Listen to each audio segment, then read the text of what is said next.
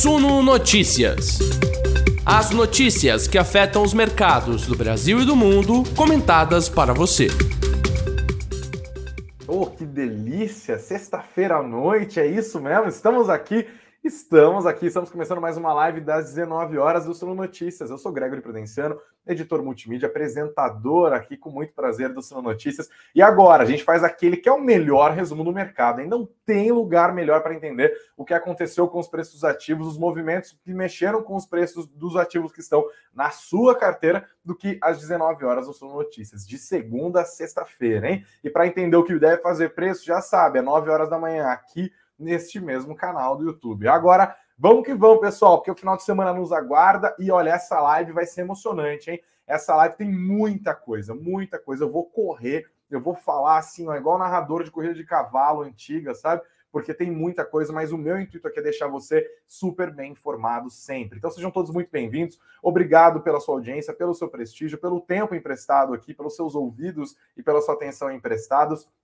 Não se esqueça de deixar o like, que é muito importante para o nosso conteúdo. E se você está chegando agora aqui no Suno Notícias, você pode se inscrever no nosso canal do YouTube. Se você nos acompanha pelas plataformas de podcast, você pode também seguir o nosso perfil, tá? E like é para os dois lados. Você está no Spotify, está no Deezer, está no Apple Podcast, está no Google senta o dedo no like. Tá no YouTube? Senta o dedo no like. Tamo junto. Aqui vocês não perdem nada, ninguém perde por esperar. Uma ótima noite para todos que já estão deixando os comentários, como a Evelyn, como a Kelly Susan, o Jonathan, o Matheus Borges, de todos os dias aqui, o John Wanzer também, o Matheus Souza, o Rafael Campos, a Maria Rosiane, a Janete, o Marcos Bruno, a Josiane, o Miron Merten, sempre lá de Porto Alegre nos acompanhando. Muito obrigado pela audiência, pessoal. E vamos que vamos, que não tem tempo a perder, hein? Sexta-feira! 0,57% foi quanto caiu o Ibovespa hoje. Terminou a semana nos 112.880 pontos, o índice de referência da B3.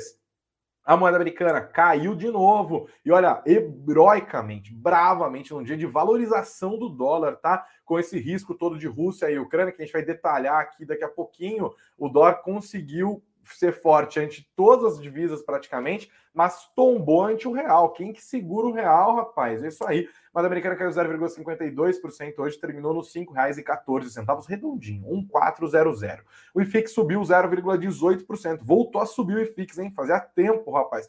2.752 pontos. As bolsas americanas não tiveram é, a mesma sorte do IFIX. O Dow Jones tombou 0,68, SP500 caiu 0,71 e a Nasdaq, de novo, a maior queda entre os principais índices dos Estados Unidos, 1,23% no negativo. Tá? O dia foi um dia que Bovespa caiu, espelhado praticamente nos índices de Nova York. As bolsas europeias também caíram todas, é, praticamente, refletindo a cautela dos investidores no mundo inteiro pela tensão geopolítica que envolve as negociações e as ameaças no contexto do conflito entre Rússia, Ucrânia, os países que compõem a OTAN e, claro, os Estados Unidos, tá? O fluxo de investidores estrangeiros aqui no Brasil, no entanto, acabou dando esse suporte para o real, né? E derrubou o dólar, como eu acabei de dizer. Esse fluxo está ajudando, a gente vai citar ele um pouquinho mais, mas acho que já vale até citar, né? Desde que é, os Estados Unidos estão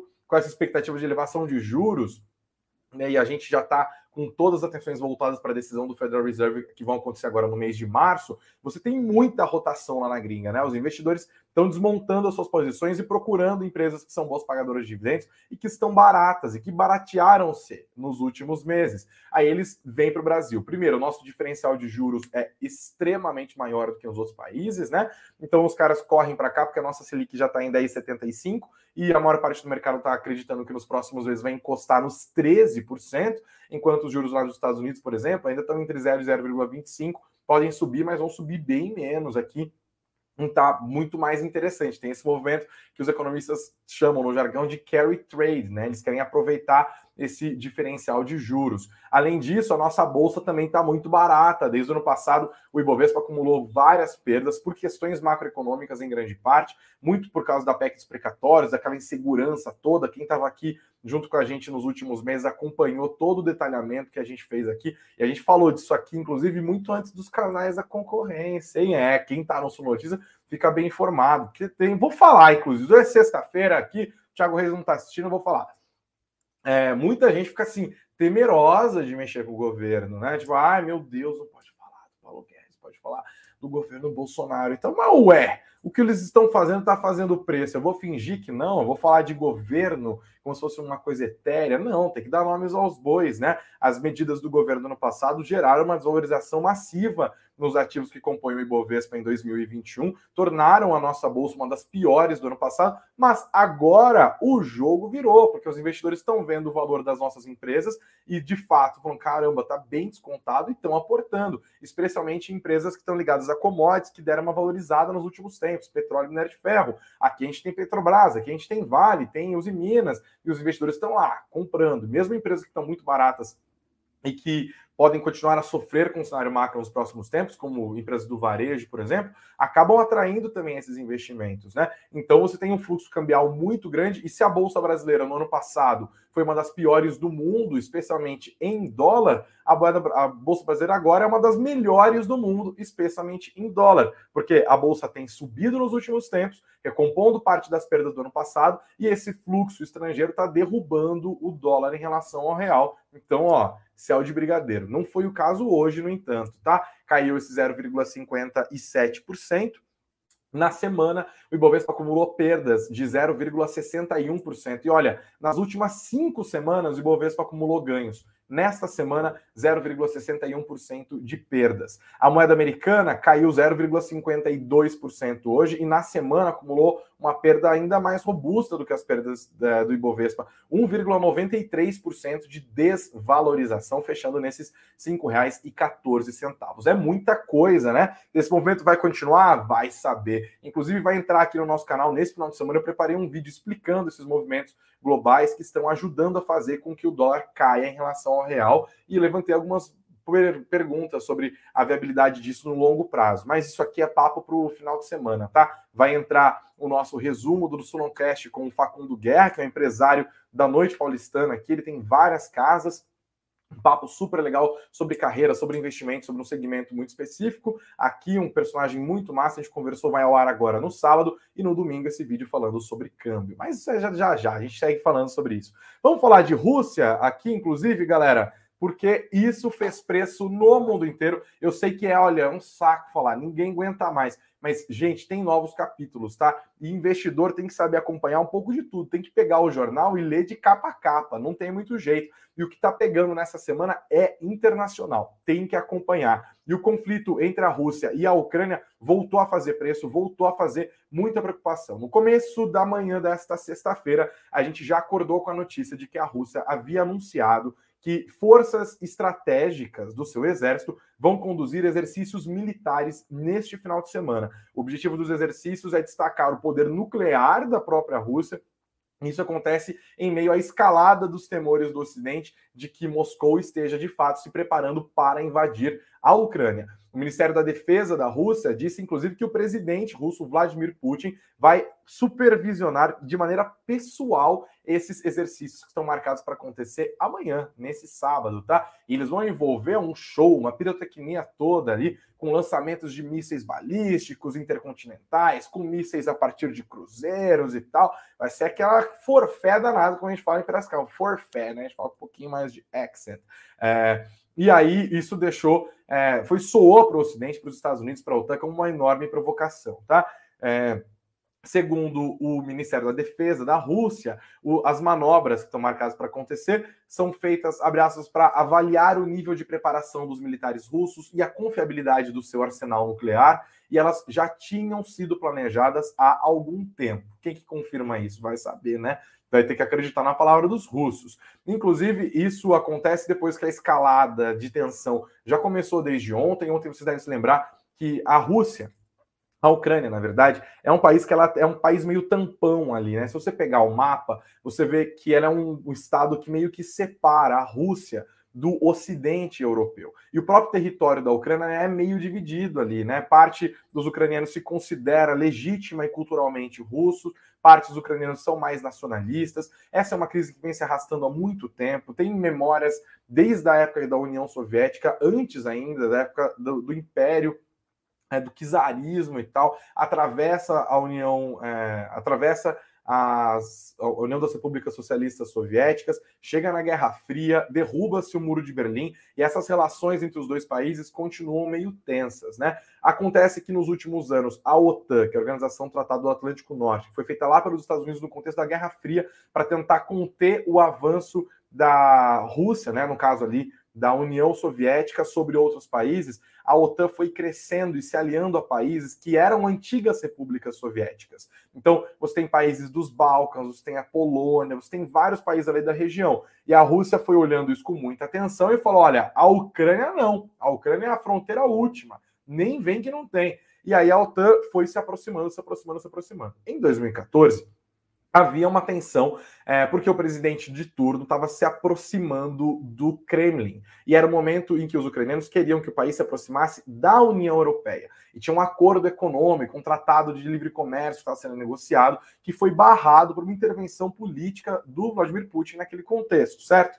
E isso é, fez com que houvesse até um, um, protesto enorme. Tem até aquele documentário, concorreu ao Oscar, talvez tenha ganho, se bem me lembro. Tem Netflix, chama Winter on Fire, né? O Inverno em Chamas, é, que é um pouco desse contexto. Esse documentário ajuda a gente a entender um pouco o que está acontecendo, tá? E nos últimos tempos, a Ucrânia, o presidente atual, o Volodymyr Zelensky é um presidente mais pró-ocidental e dando as costas ali para o Kremlin, é, e essa relação com a Rússia foi se deteriorando. Em 2014, inclusive, ainda naquele contexto, a Rússia resolveu intervir militarmente na Crimeia, que é uma zona historicamente mais identificada com a Rússia, mas que passou a fazer parte do território ucraniano ainda durante é, a União do período da, da União Soviética, né, que acabou ali em 89. É, e isso criou uma relação bem conturbada entre os dois países, certo? Esse é o caldo que traz. Nos últimos tempos, a Ucrânia tem se aproximado da OTAN e a, e a Rússia falou, mas nem a pau que vocês vão construir uma base militar aqui no nosso quintal. Inclusive, o Putin já tem dito isso, né? Ele falou ah, como se fosse, é, como se a gente construísse uma base militar no Canadá, na fronteira com os Estados Unidos. Vocês acham que os Estados Unidos iam deixar? Nem a pau, né? Então, ele, essa retórica vem subindo nos últimos dias, esse conflito tem aumentado e a guerra de narrativas começou antes de uma suposta ou eventual ou possível guerra entre os dois países, tá? Aí teve essa história. Nesse contexto, e tudo isso para explicar que existem no território da Ucrânia grupos separatistas, rebeldes, que são pró-Rússia e que são apoiados pelo Kremlin, são suportados no sentido de dar suporte pelo governo russo, né, com armas, com financiamento e tal. Eles têm esse tom é, nacionalista russo, embora os territórios que eles ocupem sejam parte oficialmente da Ucrânia. Segundo esses grupos separatistas pró-Rússia, haveria sido na quinta-feira um ataque das bases deles em alguns desses territórios, e esses ataques teriam sido promovidos por forças ucranianas. Isso deixou o clima mais azedo, né? É, e aí foi bem no momento em que a Rússia tinha afirmado no dia anterior que dos 130 a 150 mil soldados que estão na fronteira com a Ucrânia, que eles retirariam cerca de 10 mil soldados. E aí a OTAN e os Estados Unidos começaram a falar: rapaz, eu não vi nada de retirar soldado. Pelo contrário, a OTAN falou que eles botaram mais 7 mil soldados na fronteira. Os Estados Unidos disseram que eles de fato não tinham nenhuma prova de que eles haviam removido soldados das zonas de fronteira. E, inclusive, acusaram a Rússia de estar tentando criar um pretexto para invadir a Ucrânia, falando desses ataques. Ou seja, meio que deram a entender de que a Rússia estaria, inclusive. Não disseram com todas as letras, mas ficou nas entrelinhas um papo assim: será que a Rússia não está fingindo que está sendo atacada? Só para que, que, esses grupos apoiados pelo Kremlin estão sendo atacados, só para usar isso como desculpa para poder invadir a Ucrânia, foi isso que acabou é, ficando no ar, né? A própria OTAN divulgou um comunicado falando que a Rússia tenta, abre aspas, iludir o mundo e disseminar desinformação sobre a retirada das suas tropas da fronteira com a Ucrânia, tá? E os portas-vozes da Casa Branca têm dito reiteradamente que um ataque russo contra a Ucrânia pode acontecer a qualquer momento. E os investidores ficam no meio disso, dessa guerra de narrativas, dessa guerra de contra-inteligência e de inteligência de um lado para o outro, e aí ficam tentando posicionar os seus ativos no meio de um cenário de absoluta incerteza. Isso precifica, isso faz preço nos ativos, isso derruba as bolsas. Não tem muito jeito. E nesse final de semana, investidores, prestem atenção com as suas lupas, porque essa cena toda pode continuar, tá bom? O Joe Biden disse que os riscos de uma invasão é, da Ucrânia são elevados e hoje, nesta sexta-feira, a porta-voz da Casa Branca, a Jen Psaki, disse de novo que a Rússia está posicionada para fazer um ataque contra a Ucrânia nos próximos dias. E sabe para quem sobrou nessa coletiva de imprensa da Jen Psaki, inclusive? Para o presidente Jair Bolsonaro. Olha só como o Brasil conseguiu entrar de gaiato nessa história. Ei, que beleza! Isso porque nesta semana o presidente Jair Bolsonaro foi à Rússia, certo? Ele se reuniu duas vezes com o presidente Vladimir Putin. É, e quando questionado sobre a posição do Brasil nesse conflito, disse que está solidário à Rússia. inclusive, acreditou no Putin falando, foi bem naquele momento que o Putin estava falando que ia retirar a parte dos soldados, né? É, e aí virou aquela história de ah, o Bolsonaro acabou com a guerra depois falaram que isso era meme, que não sei o que, ah, essas bobajadas de internet, mas o próprio Bolsonaro falou que, coincidência ou não, ele teria ajudado a dissipar o conflito, que na verdade voltou no dia seguinte, né? Não teve dissipação alguma, pelo contrário, voltou dois tons acima nos últimos dias. E aí ele ficou, voltou para o Brasil, já estava aqui, né? Já está aqui de novo, sobrevoou hoje Petrópolis, está sendo uma tragédia. Inclusive, deixo aqui a nossa solidariedade para o pessoal de Petrópolis, ali do Rio de Janeiro. E aí, essa frase do Bolsonaro de estamos solidários à Rússia pegou mal pra caramba com os Estados Unidos. O Departamento de Estado dos Estados Unidos já tinha divulgado uma nota para a imprensa cheia de críticas. E hoje, nessa mesma coletiva em que a porta-voz da Casa Branca disse que a Rússia está na iminência de invadir a Ucrânia nos próximos dias e tal, perguntaram para ela sobre o que o presidente Jair Bolsonaro falou sobre essa demonstração de solidariedade ao Vladimir Putin. E ela respondeu. Eu, inclusive, separei aqui para a gente dar uma olhada no vídeo. É, e não se preocupe, você que está nos ouvindo, eu vou ler a descrição aqui, tá no nosso no nosso YouTube aqui. É, eu estou pegando isso aqui do site do portal Metrópolis, né? Do trabalho sempre do excelente Sam Puncher. É, e aqui eu mostro para vocês, a gente vê como que foi essa entrevista. É um vídeo de 40 segundos aqui, tá? Coletiva da Casa Branca hoje. É, e um repórter pergunta para a secretária de comunicação, para a porta-voz da Casa Branca. Ele diz: o presidente Bolsonaro do Brasil se encontrou com Putin nessa semana em Moscou. Ele expressou solidariedade com a Rússia. E eu sei que o Departamento de Estado se manifestou, mas o presidente Biden se sentiu traído pelos comentários do presidente Bolsonaro. Isso afeta a relação entre Brasil e Estados Unidos. E aí a Jen Psaki, a porta-voz da Casa Branca, respondeu. Eu não discuti esses comentários com o presidente Biden, mas o que eu posso dizer é que a grande maioria da comunidade global está unida em uma visão conjunta de que invadir outro país, tentar dominar parte de seu território e aterrorizar a sua população certamente não é algo alinhado com os valores globais. Então eu acho que o Brasil talvez esteja do lado oposto de onde está a maioria da comunidade global. É, rapaz. Ou seja, o presidente Jair Bolsonaro ainda tomou um pito da porta-voz da Casa Branca hoje. Olha como a situação tá. A gente sobrou para a gente ter nada a ver com isso e a gente ainda conseguiu se meter nisso. O presidente Jair Bolsonaro talvez tenha sido precipitado, né, em expressar solidariedade à Rússia, enfim, aquela história toda, né? Estamos aqui. Daqui a pouco vem os, os fãs de político defender e tal, Bolsonaro lindo, e Biden comunista, sei lá o que, pessoal fica delirando.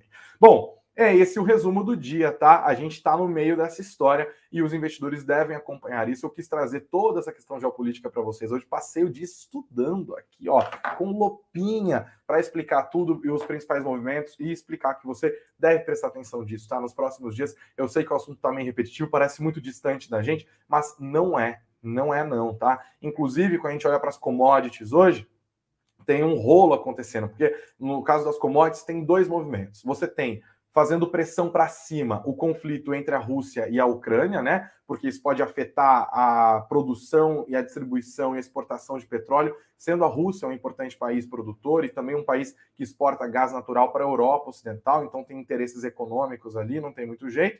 É, e aí o mercado vai precificando isso e os preços do petróleo vão subindo. E por outro lado, nessa semana teve um outro componente que também é internacional, né? É, o Irã fez, tem, tem conversado ali com potências ocidentais para tentar chegar a um acordo sobre o seu programa nuclear. Lembra disso? Que lá em 2018, então presidente dos Estados Unidos, Donald Trump, desfez o acordo e impôs sanções sobre o Irã.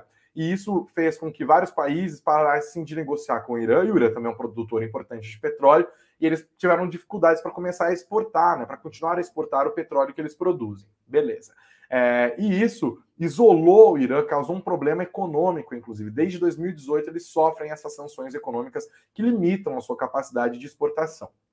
Agora, com o andar desse provável novo acordo do Irã com potências ocidentais, aumenta a possibilidade do Irã ser reintegrado ao mercado internacional de petróleo e passar a exportar. Isso poderia fazer com que a disponibilidade do mercado aumentasse isso, nos últimos dias, botou pressão para baixo nos preços do petróleo. Hoje, esses dois movimentos geopolíticos ali fizeram com que os preços do petróleo tivessem um dia de enorme volatilidade, assim como aconteceu com as bolsas, né? O WTI para março, no fim das contas, subiu um pouquinho, ou seja, o conflito da Rússia e da Ucrânia hoje superou o, essa questão do Irã. Subiu 0,19%, fechou aos 90 dólares e 21 centavos o WTI para março. Acumulou na semana, no entanto, perdas de 1,89%. Já o Brent para abril também subiu um pouquinho, subiu um pouquinho mais, 0,61%, fechou nos 93 dólares e 53 centavos. Na semana também acumulou perdas um pouco menores, de 0,95%. Então o petróleo está lá nessa, né? O Rússia e Ucrânia, pressão de alta, Irã, pressão de baixa e isso ah, acaba sempre afetando aqui a nossa bolsa. Lembrando que commodities são os maiores pesos do nosso Ibovespa, né? Falando de commodities, inclusive, a Vale hoje conseguiu subir porque o preço do minério de ferro deu uma leve subida lá no Porto de Qingdao, na China, uma alta de 0,6% em relação a ontem. Terminou a tonelada cotada a 130 dólares e 94 centavos. O que está rolando ali no caso do minério de ferro é um acúmulo de queda. Na semana, Lá no Porto de Tindal, o minério de ferro tombou 12,29%. Está rolando uma movimentação importante de monitoramento do governo chinês nos traders dessa commodity. Está afetando, eles estão aumentando as taxas de transação, a fiscalização, e aí na semana essas perdas de 12%, isso acaba afetando o nosso Ibovespa. Então, quando a gente olha esse movimento, com o. Não é à toa, entendeu? Isso que eu estou citando para vocês. Quando o petróleo acumulou perdas na semana, da, tanto o WTI quanto o Brent, e o minério de ferro acumulou essas perdas grandes também, aí o Ibovespa interrompe essa sequência de cinco altas, porque Petrobras e Vale, principalmente essas duas empresas, pesam enormemente no nosso índice. Quem ficou ali mais estável são os bancos, até porque bancos sofrem menos esse período de volatilidade, né? É, mas aí isso acaba pesando. Inclusive, falando dessa história da, da Ucrânia e da Rússia e do Irã e tal, se não fosse esse avanço no acordo das potências ocidentais com o Irã, os barris de petróleo já teriam tranquilamente superado os 100 dólares, né? Fala sério, não teria essa pressão de baixa que levou a acúmulos de perda na semana, considerando o cenário global sem o Irã na equação, a gente já não estaria mais vendo esses barris de 90 dólares, de 93 dólares, provavelmente eles já teriam passado no nível dos 100 dólares e haja pressão inflacionária para dar conta disso. Falando de inflação, inclusive, outro fator que compôs o noticiário nessa sexta-feira foi o Fed. O mercado vai prestando muita atenção nisso, porque a inflação nos Estados Unidos está muito alta, e em março agora tem a decisão de política monetária dos Estados Unidos, na ata do FONC, que é mais ou menos equivalente ao Comitê de Política Monetária deles lá nos Estados Unidos, eles sinalizaram que vão tomar decisão caso a caso, ou seja, não vai, ah, vamos subir um ponto percentual no primeiro semestre, e aí vamos distribuindo essas altas entre as reuniões do FONC. Não, não teve nada disso, vai ser bem caso a caso. O mercado está lutando para tentar precificar qual vai ser essa alta dos juros, se vai ser de 0,25 ponto percentual, se vai ser de 0,50 ponto percentual. Hoje, os juros nos Estados Unidos são entre 0 e 0,25 ponto percentual, tá no nível bem baixo. Hoje, inclusive, é, o presidente do Fed de Nova York, o John Williams, disse que o ritmo de aumento nas taxas de juros que está sendo programado pelo Fed deve acontecer num ritmo mais rápido do que no último ciclo de elevações. Então, isso o mercado já está antecipando. A questão é quão rápido, para onde que vai isso, né? E o mercado vai se assustando com isso. Então, essa conjunção toda internacional acabou derrubando as bolsas hoje. Esse risco de elevação dos juros nos Estados Unidos, o risco de uma guerra entre a Ucrânia e a Rússia, principalmente, e o mercado ainda de olho nessa questão do Irã, tudo isso compôs o climão do dia nessa sexta-feira e pode continuar a fazer preço na semana que vem. Tá bom? Vamos seguir aqui, tem mais notícias agora do mundo corporativo. A gente vai falar de mais um monte de coisa, mas bem rápido. Vamos falar de Cielo, vamos falar de Taesa, vamos falar de Rumo, de Trestentos, de Petrobras, Gafisa e BR Malls, vamos falar de Bitcoin, Itaú, Banco Central e Nubank. A gente vai fazer, ó, numa lapada só, hein? Aqui, isso que é resumo, quero ver se achar um vídeo melhor que isso para entender o que aconteceu. Duvido, Eudó, sem falsa modéstia, tá? Pessoal, aproveito a nossa enorme audiência e prestígio de vocês aqui para pedir aquele like, que é super importante para a gente de todos os dias. A você que está chegando agora ao nosso conteúdo, bem-vindo ao Sono Notícias e as nossas lives e conteúdos especiais para você. Não se esqueça de se inscrever no nosso canal. A você que nos ouve pelas plataformas de podcast também, siga o nosso perfil, tá? E eu deixo aqui duas dicas para vocês. Primeiro, é o nosso mini curso. Aqui é um mini curso Aprenda a Investir na Prática. Curso que a, a Suno está preparando para você. Se você tem interesse nisso, né, de como é, aperfeiçoar suas habilidades enquanto investidor, o link para esse mini curso está aqui embaixo. Você faz o seu cadastro e fica por dentro, hein? Tem turma para fechar e tal. Fica de olho. É, clica aqui embaixo e você já faz o seu cadastro. Está aqui no nosso chat, também na descrição do vídeo e do podcast. E também, ó, hoje é o último dia da nossa campanha é, de aniversário da Suno, né? A Suno acabou de completar cinco anos e está aqui cinco aninhos com a nossa super promoção de três anos pelo preço de dois. Três anos pelo preço de dois. Tem todos os pacotes praticamente aqui. Tem Suno Internacional, Suno Premium, Suno Ações, Fundos Imobiliários, Renda Variável e Small Caps todos esses pacotes aqui dentro dessa promoção. Assine três anos e pague dois anos. É um ano inteirinho tendo acesso aos relatórios, tendo acesso aos cursos do seu pacote respectivo, tendo acesso ao plantão de dúvidas com os nossos analistas de graça.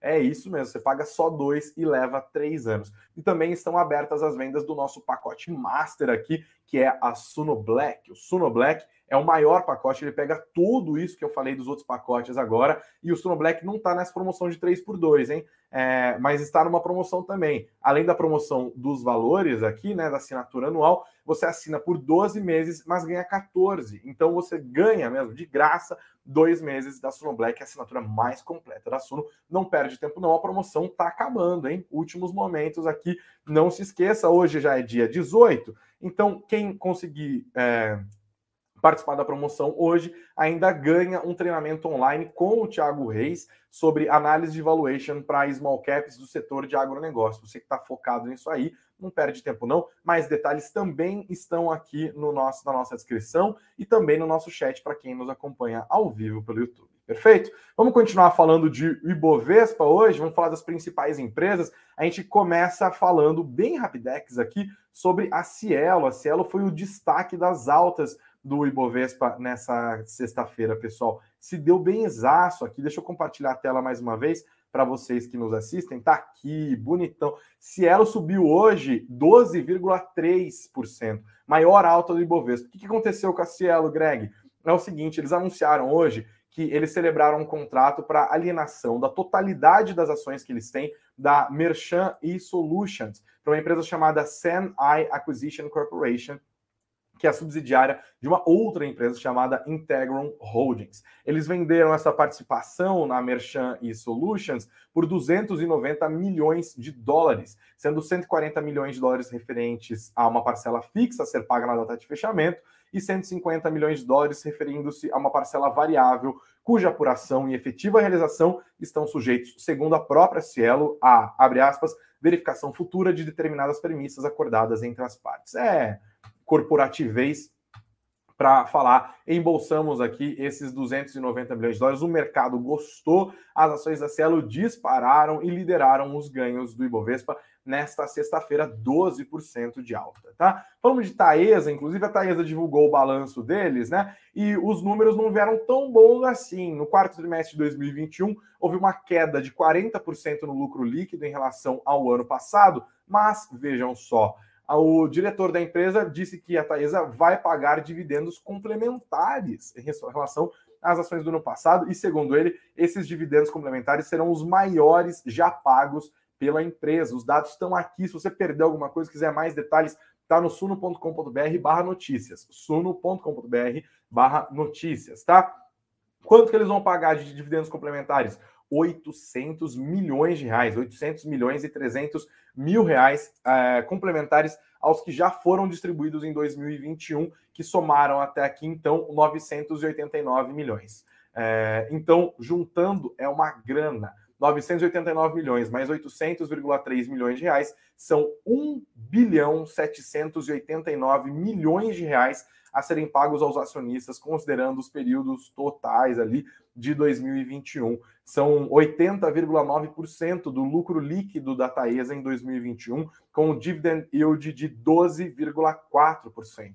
Isso já foi aprovado pelo Conselho de Administração da Taesa e serão R$ 2,32 por unit, né? O TAI 11 os investidores que possuem as ações TAI 4, que são as preferenciais, e as que, os que têm as ações ordinárias, TAI 3, vão receber um terço desse valor, ou seja, 73 centavos por papel. Então, os investidores da Taesa estão felizes ali. Quem tem as units, R$ 2,32. Quem tem ações preferenciais e ordinárias, 77 centavos cada ação. O pessoal está feliz ali, né? Coçando a mão, feliz da vida com esses preços da Taesa, né? Mesmo com o resultado caindo em relação ao ano passado, bons dividendos. Você gostou desses números? Você está esperando? Você é acionista é, da Taesa? Conta para gente aqui o que, que você está achando disso, qual que é a sua estratégia. Não perde tempo, pelo amor de Deus, hein? E a gente segue falando aqui, ó. Chega de Taesa, falamos muito de Taesa. Rumo. A Rumo foi o contrário da Cielo. Vou ter que fazer a piadinha. A Rumo perdeu o rumo hoje, tá? As ações da Rumo foram as maiores perdas do Ibovespa nessa sexta-feira, tá? Caíram 8,81%, lideraram as quedas.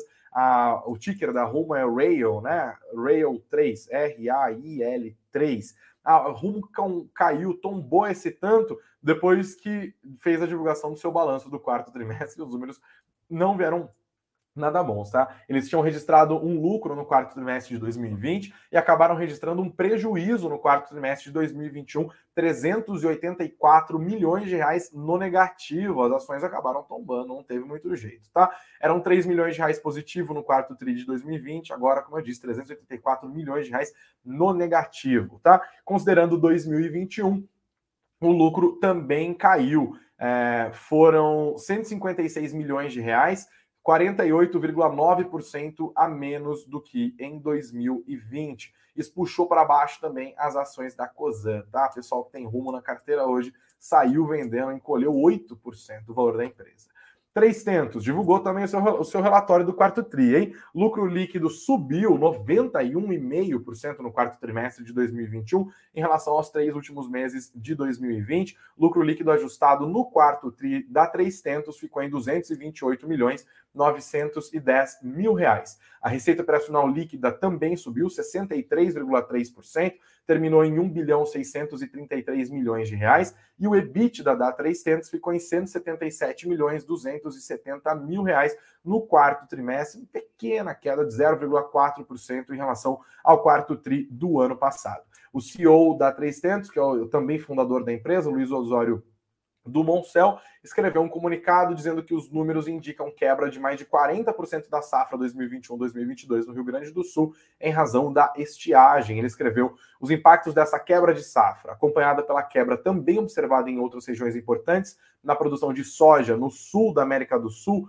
como Argentina, Paraguai, Mato Grosso do Sul e Paraná, podem trazer aumento de preços do grão e, consequentemente, algum alívio à perda de receita do produtor. Aí a gente tem que ver se os fertilizantes, os insumos usados também não vão subir, né? Porque os preços de tudo subiu, é, mas também os preços de produção, os custos aí também subiram. A gente está vendo várias empresas com os números do quarto trimestre, tanto o setor agro e, tanto, e quanto de outros setores, sofrendo com margens mais espremidas, né?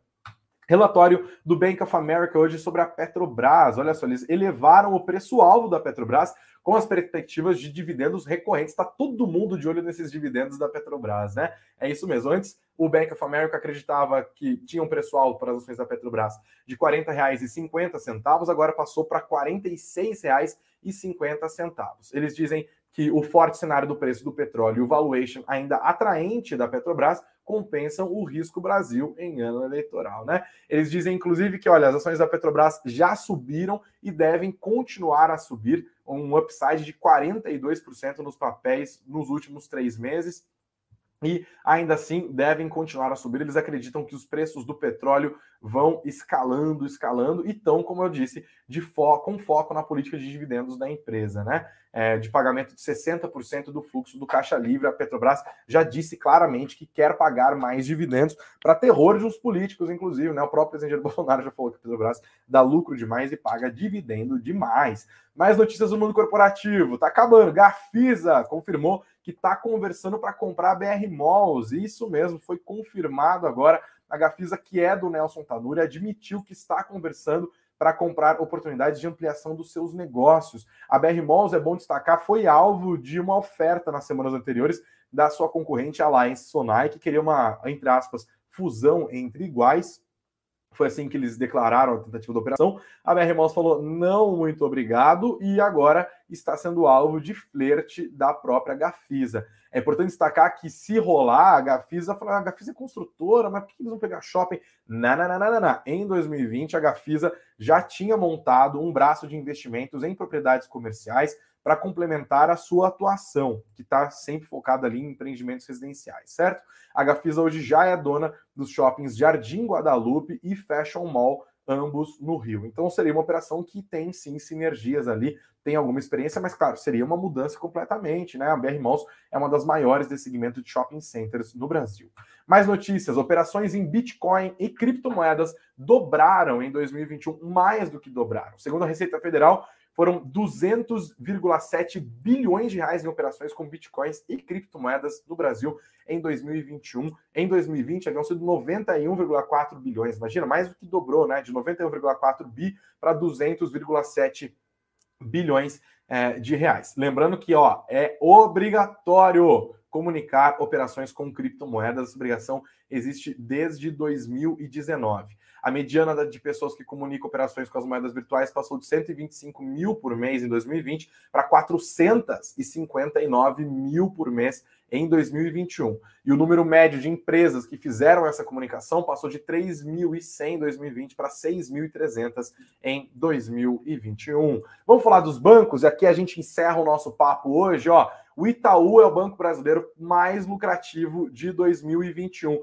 E aqui, ó, quero saber as apostas de vocês, porque tem lista dos 10 bancos mais lucrativos de 2021. Quais vocês acham? Uh, o Itaú já está na cara aqui, né? Já está no título. Mas quais são os outros bancos que são os que mais lucraram em 2021? Vamos descobrir, para que suspense, meu Deus do céu. Greg, é sexta-feira, agiliza, agiliza, vamos embora. Tá aqui a lista. O Itaú Unibanco dois, liderando a lista com 26,8 bilhões de reais de lucro, o Bradesco 21,9 bilhões de reais de lucro na segunda posição, no terceiro lugar Banco do Brasil com 21 bilhões redondinho, Santander Brasil é o quarto colocado com 16,3 bilhões de reais de lucro no ano passado, na sequência do Santander BTG Pactual 6 bilhões, 49 milhões de reais. E depois, sexto lugar para o Banrisul, 990. Já aí já sai o, o time do bilhão, né? É, 990,4 milhões de reais de lucro. Depois do Banrisul vem o Banco Pan, com 775 milhões de reais. Banco Pan ali, também é do BTG Pactual, também é um grupo, né? Aí vem o ABC em oitavo lugar, o Banco ABC lucrou no ano passado 572,2 milhões de reais. E em nono lugar, o Banco Paine, que lucrou 5,9 milhões de reais, revertendo inclusive um prejuízo que ele tinha registrado em 2020. Ele tinha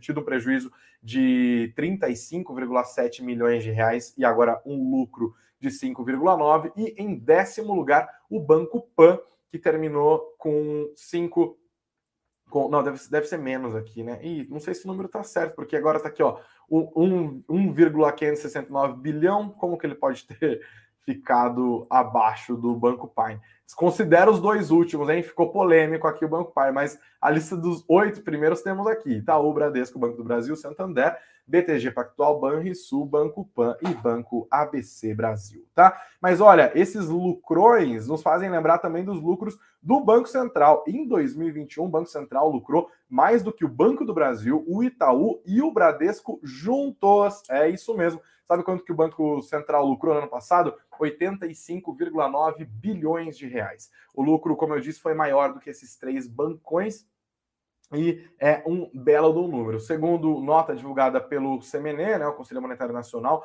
que reportou esses números, né, os números aliás, foram reportados pelo Banco Central para o CMN, o resultado positivo do Banco Central vem com as reservas e com as operações cambiais no valor de 14,2 bilhões de reais e foi destinado para constituir a reserva de resultados do patrimônio líquido do Banco Central. Com as demais operações do Banco Central no valor de 71,7 bilhões de reais, o, esse valor vai ser transferido para o Tesouro Nacional até o dia 7 de março do deste ano. Numerão, hein, Banco Central? Parabéns, lucrou um monte. E por fim, bancos mandam vender Nubank, mas a ação dispara 37% na semana. matéria da Bloomberg né, que está aqui no site no suno.com.br barra notícias, mas olha, hoje as ações do Nubank pareciam que iam voar, mas caíram. Mas calma, vamos por partes. Primeiro, estão subindo tá? De fato, na semana acumulou alta. Quando essa matéria foi ao ar, as ações estavam subindo 16%, estavam na casa dos 11 dólares e 70 centavos lá na NYSE, acumulando essa alta de 37%, superando o patamar do IPO, quando as ações foram lançadas no dia 9 de dezembro do ano passado, a 9 dólares e tal. E aí tinha gente falando assim, olha, essa recuperação dos papéis no Nubank sugeriria que o papel teria sido alvo de um short squeeze, que é quando os investidores que apostaram na desvalorização da ação são obrigados a comprá-la para desmontar suas posições desmontar as posições, certo? No entanto, o movimento pode também estar ligado ao vencimento de opções das ações do banco, que costuma trazer forte oscilação nos preços. Segundo dados compilados pela Bloomberg, o valor médio dos negócios com ações do Nubank quadruplicou nas últimas semanas. E nesta sexta, o volume de ações classe A negociado ao meio-dia já tinha atingido 6,3 milhões de papéis uma média muito superior à média de negociação diária dos últimos 20 dias, que era de 1,59 milhões de papéis. E aí os papéis no banco ontem voaram, né? Subiram mais de 11%, as BDRs também, mas hoje, com esse movimento, olha como o, o Nubank de fato acaba não se descolando, até o BTG Pactual escreveu isso, né? Ele acaba não se descolando dos movimentos gerais, porque Conforme as bolsas americanas foram dando uma piorada, as ações do Nubank também deram. elas tiveram uma volatilidade enorme. Por isso quando eu falo que hoje foi de volatilidade, eu não estou exagerando. Foi muita volatilidade. E as ações do Nubank, e aqui nós terminamos com isso, é, são uma excelente maneira de sinalizar, de explicar o que é que está acontecendo no mercado hoje, tá? Vou colocar na tela aqui Espera aí que eu cliquei errado, sempre faço isso. Ó, olhando aqui no Yahoo Finance, o que aconteceu com as ações do Nubank hoje? Lá na NYSE, elas caíram 2,38%, fecharam nos 9 dólares e 85 centavos. E aqui as, as, as, as BDRs, né, do Nubank, as Brazilian Depositary Receipts, são negociadas aqui na nossa Ibovespa mesmo, né? São lastreadas, inclusive, nas ações do Nubank. Cada BDR é um, seis, um seis um sexto né, é, das ações do Nubank negociadas lá em Nova York. E para quem consegue nos assistir aqui, a gente vê, ó, no começo do dia, as ações estavam mais ou menos nesse nível dos 8 dólares e 58 centavos.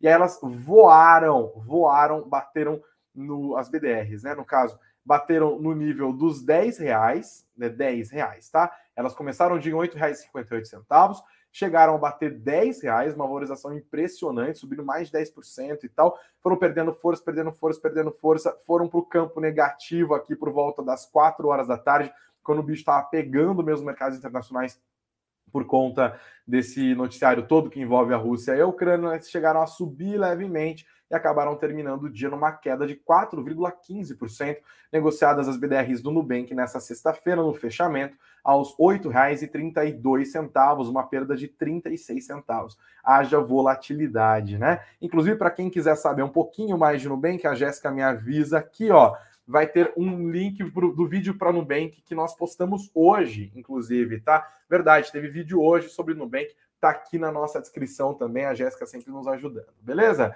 Galera, é isso, hein? Já tá no nosso chat, já tá também aqui na descrição do vídeo, também nos podcasts. Muito, mas muito obrigado pela audiência de vocês. Eu sei o quanto tempo é o nosso bem mais escasso, não tem como recuperar. E eu fico muito feliz e honrado quando vocês entregam, como aqui agora, ó, mais de 40 minutos do dia de vocês, para me ouvir falar, para dar esse resumo. Eu sei que é um momento é, que vocês podem estar fazendo qualquer outra coisa, mas vocês estão aqui como bons investidores querendo se informar. Eu respeito muito o esforço de vocês e estou aqui estudando para entregar o meu melhor. A Jéssica, toda a nossa equipe da Suno, aqui deixando você sempre bem informado. É muito com muita gratidão que eu me despeço nesse final de semana. E olha, aproveita aproveitem. Em segunda-feira, se Deus quiser, a gente está de volta. Fiquem colados nos nossos conteúdos durante o final de semana, que serão postados aqui. E, por favor, não vá embora sem deixar o seu like. Tem uma galera que já começa a sair, começa a falar de tchau, eles já fecham a, a binha. Pelo amor de Deus, não faça isso. Senta o dedo no like. E obrigado também a você que está sempre chegando aqui. A gente tem um fluxo muito legal de gente nova chegando no Suno Notícias. Nós estávamos, semana passada, acho, né, comemorando retrasada, não lembro, os 40 mil inscritos aqui no nosso canal. Hoje nós já somos mais de 42 mil, muita gente chegando, a audiência continua a subir. Também nos nossos podcasts são mais de 500 mil plays por semana. A audiência continua subindo muito e isso é a maior recompensa para o nosso trabalho. Obrigado a todos vocês que tanto confiam no seu tempo, seus ouvidos e os seus olhos para a gente aqui. A gente faz o melhor para vocês. Excelente final de semana. Agora já é aquele momento sagradíssimo da sexta-feira de fazer o ah, que delícia! É a libertação dos cativos, né? É isso mesmo. Segunda-feira estaremos de volta, 9 horas da manhã, se Deus quiser. Muito juízo, se protejam, tomem vacina quem não tomou ainda, pelo amor de Deus, vamos sair dessa. E ó, sempre de olho no noticiário. E eu vou sofrendo aqui que segunda-feira é meu plantão. É, pense duas vezes antes de fazer jornalismo. A gente sofre. Valeu, galera. Boa sexta-feira, bom final de semana, muita saúde.